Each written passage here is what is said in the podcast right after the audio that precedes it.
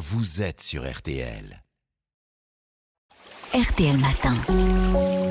Ça va beaucoup mieux. Avant de parler euh, immobilier et fausses annonces immobilières avec euh, Armel Lévy, Aline Perraudin, aujourd'hui vous avez décidé de nous parler de la cure de raisin que l'on fait souvent au début de, de l'automne. Est-ce vrai qu'elle permet de détoxifier l'organisme? Ben, en fait, on attribue à la cure de raisin les mêmes bénéfices que d'autres régimes, hein, exclusivement à base de fruits et de légumes. Ces monodiètes, ben, ce sont les marottes des naturopathes. La cure de raisin, elle est suivie entre 1 et 3 jours le plus souvent, et elle permettrait à nos organes, comme le foie et les intestins, de mieux éliminer les toxines et au passage nous ferait perdre quelques grammes en trop. Mmh. La cure mettrait aussi notre système digestif au repos, car les raisins ou leurs jus consommés sont vite digérés. Cela permettrait de se nettoyer et de mieux se régénérer. Et là, je suis sûr que vous allez nous dire, mais ça marche pas totalement, euh, Effectivement, totalement cette affaire-là. pas vraiment. Hmm. Bah, déjà, notre organisme n'a pas besoin de raisin ni d'aucun au- autre aliment hein, pour éliminer les substances indésirables. Notre foie décompose les substances toxiques qui sont ensuite filtrées par les reins. Et puis, quand on fait une cure de raisin, on consomme jusqu'à 2 ou 3 kilos de raisin, des raisins secs et 2 ou 3 verres de jus de raisin par jour. Vous imaginez, ça fait énormément de sucre. Cette cure est d'ailleurs déconseillée aux diabétiques.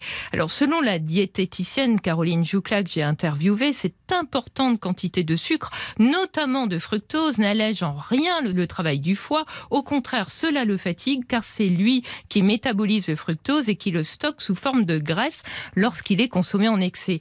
Et pour ce qui de l'intestin, ce n'est pas très bon non plus. Maman, et qu'est-ce que vous voulez dire par là? Ben, Le raisin est laxatif en Aïe. cure. Il est particulièrement décapant. Les pépins de raisin sont en effet riches en fibres insolubles et en polioles, des sucres qui sont irritants pour le tube digestif.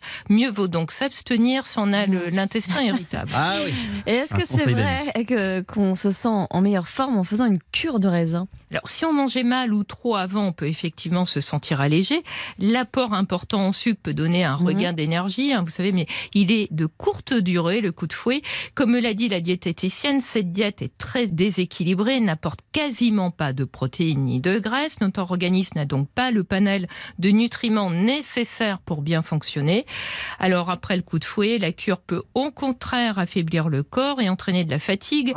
Quant à la perte de poids, ben, elle est transitoire évidemment. On va reprendre le poids perdu dès qu'on se remet à manger normalement. Donc on arrête les raisins. Euh, on a dit aussi que c'était une cure anti-âge. Qu'en est-il? On l'a dit parce que euh, le raisin contient du resveratrol. Vous savez, ce polyphénol présent en abondance dans le raisin.